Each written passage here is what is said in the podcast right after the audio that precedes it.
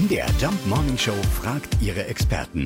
Fakt oder Fake? Ja, dass die Sachsen insgesamt ein erfindungsfreudiges Völkchen sind, ist ja kein Geheimnis. Angeblich kommt aber auch das Wiesenaccessoire schlechthin aus Mitteldeutschland. Der Bierdeckel. Dr. Holger Starke ist Kurator für Wirtschafts- und Gesellschaftsgeschichte im Stadtmuseum Dresden. Ja, das kann man durchaus sagen. Denn Robert Sput, ein sächsischer Unternehmer, hat sich 1892 ein Patent auf die Herstellung von runden und kantigen Deckeln erteilen lassen, die wegen ihrer Saugfähigkeit, wie es in der Patentschrift hieß, als Bierseiteluntersetzer verwendet werden können.